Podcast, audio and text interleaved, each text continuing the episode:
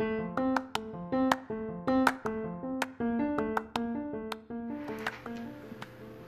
leitura engrandece a alma. Voltaire.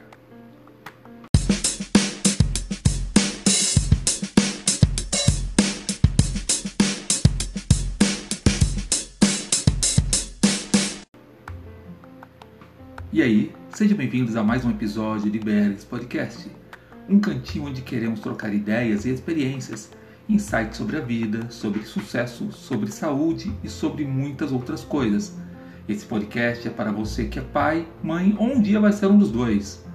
Quero te ajudar a dar novos significados ao seu dia a dia, como eu estou fazendo.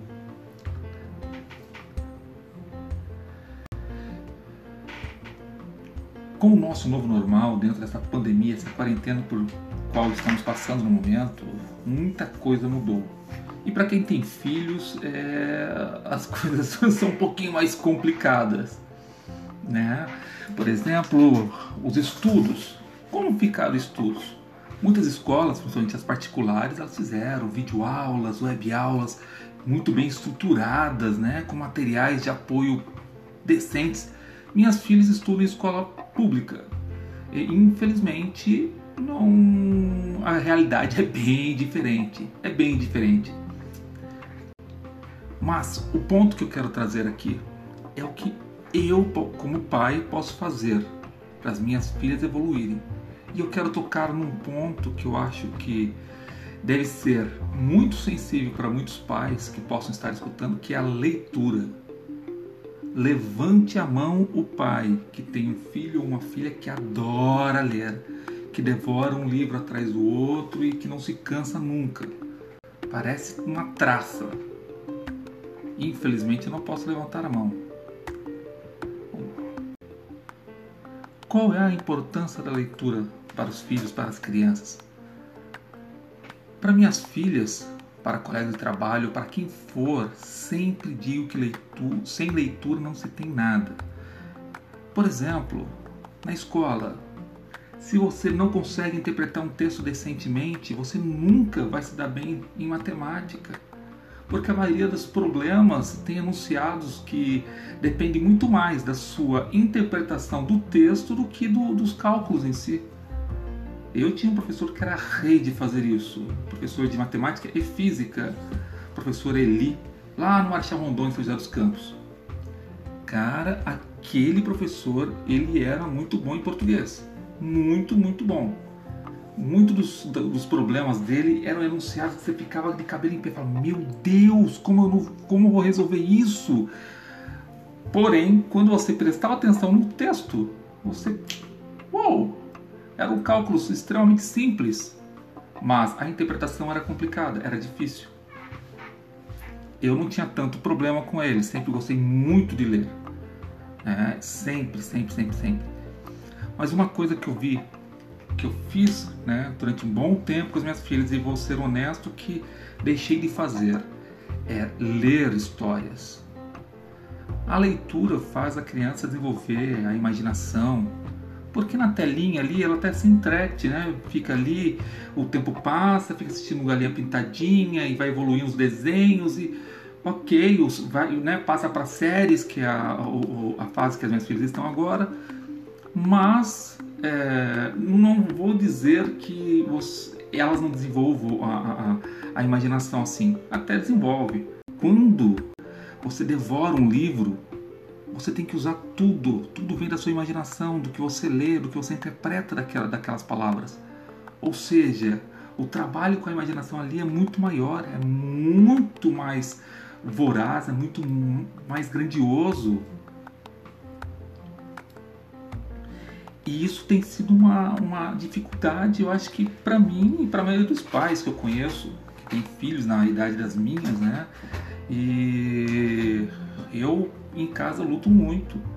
Luto muito para que elas leiam, que elas entendam que a leitura é fundamental para tudo que a gente quer fazer na vida, para tudo.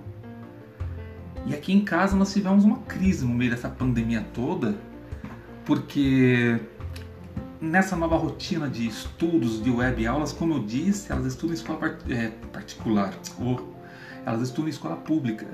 E os conteúdos não condizem com o que elas estavam vendo nas, nas aulas físicas, né? nas aulas presenciais. Ah, o governo demorou para liberar, para lançar uma plataforma de estudos.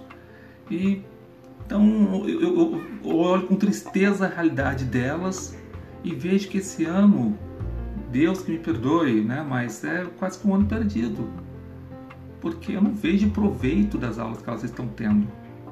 Mas isto não quer dizer que elas não possam evoluir, que elas não possam evoluir intelectualmente, né?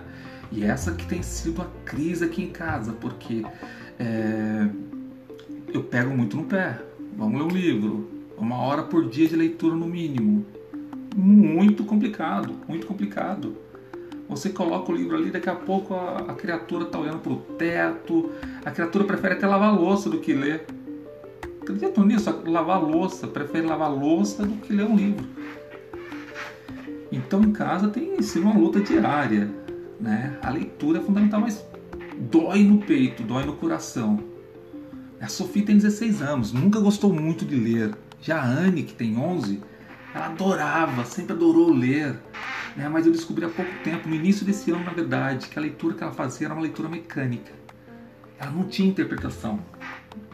Nossa, eu, eu sofri muito quando eu descobri isso. E foi é, lendo junto com ela um livrinho que eu descobri que ela, nossa, ela leu livros, um livrinho, esses livrinhos, livretozinhos de criança, né? Ela leu um livro muito rápido. Eu fiquei impressionado, falei, nossa, né? Minha filha aí é, herdando o gosto pela leitura. Quando eu fui pedi para ela informações sobre o livro, sobre a história, do que se tratava, quem eram os personagens, ela olhou para mim e ficou. É, é, assim, filha? Você não sabe? Ah, papai, é porque eu li faz tempo. Falei, filha, faz meia hora que você terminou de ler o livro. Como faz tempo?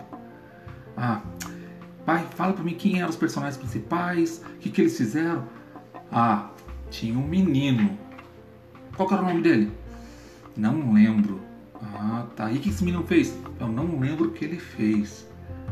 Gente, foi uma dor no coração tão grande, tão grande, né? E aí eu fui ter que mapear o que acontecia com ela. O porquê dessa leitura? Ela sempre leu muito, sempre teve exemplo em casa. Por que dessa leitura mecânica? Aí eu descobri duas coisas. Uma, que ela precisava se escutar lendo ela não consegue entender o que lê quando ela faz uma leitura silenciosa. Ela precisa, ela tem essa necessidade de escutar o que ela está lendo. E, é, e, e, o aproveitamento é absurdo. Fiz teste com alguns, com alguns textos, né?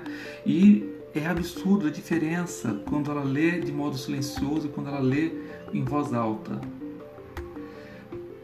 Segunda coisa que eu descobri sobre ela é que não adianta eu forçar. No caso dela, não adiantava ficar, não, você vai ter que ler. Não adiantava, porque além da dificuldade que ela tinha em ler, ela acabava pegando birra, então se tornava um sacrifício tão grande, tão grande, tão grande, que não compensava. E eu fiquei com medo de fazê-la ter raiva da leitura, ao invés de aproximá-la.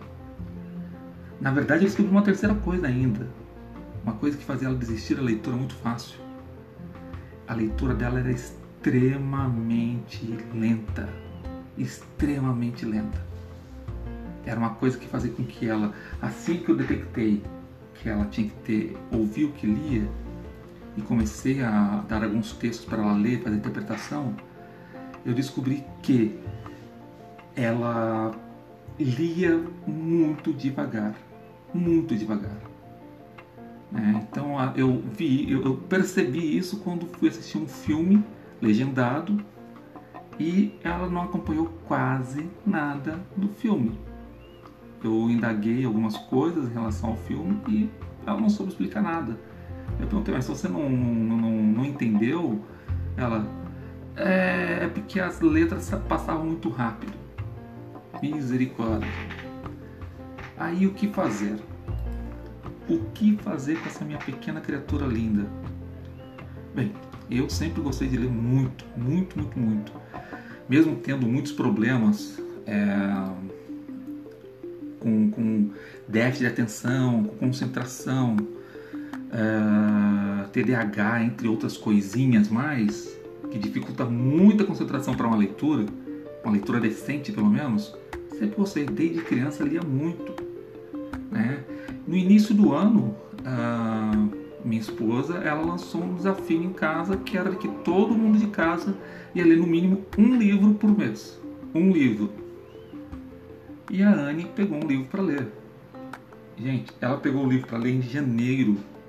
Ela foi terminar no final de março. Um livro do Ladrão de Raios, Percy Jackson, o Ladrão de Raios. Livro que inclusive ela já assistiu o filme várias vezes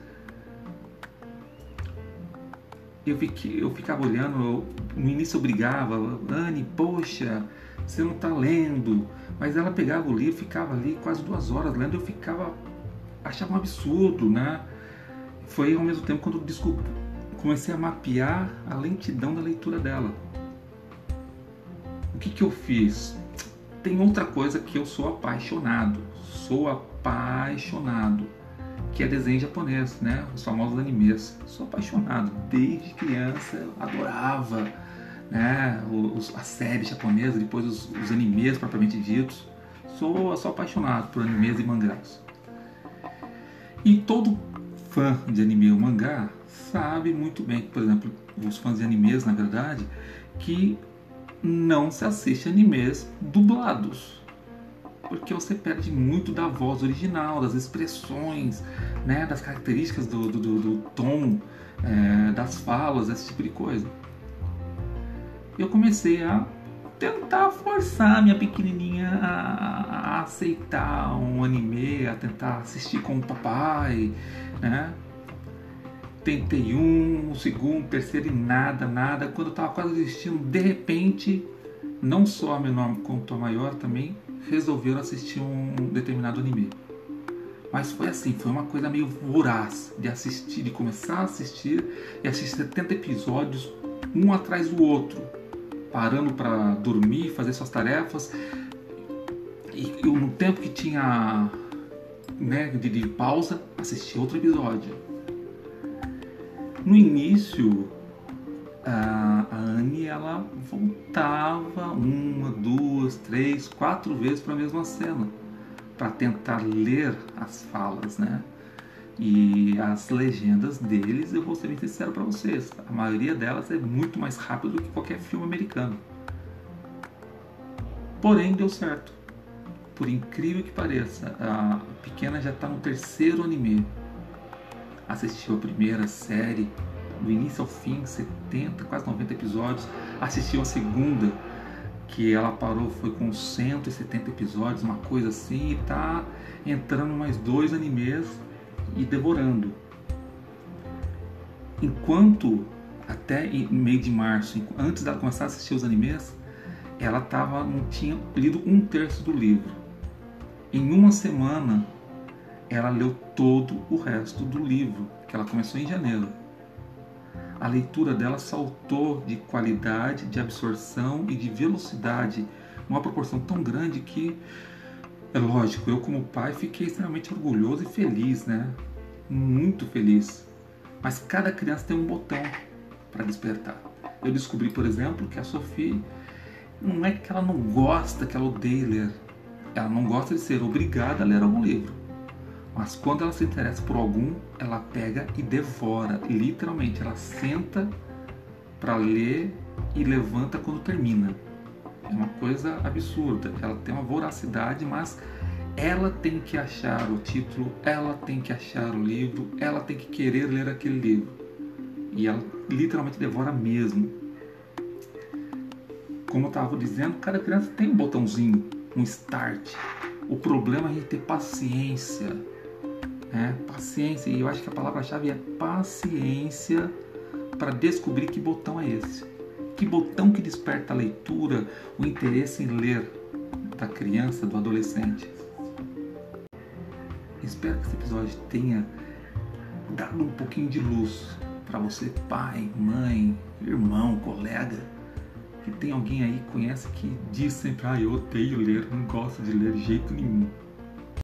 Nos mande mensagens e nos sigam nas redes sociais. Nosso e-mail é afamiliaberg.gmail.com Nosso Instagram é bergspodcast e o Facebook também, Bergs Podcast. Vai lá, manda uma mensagem, vamos bater um papo.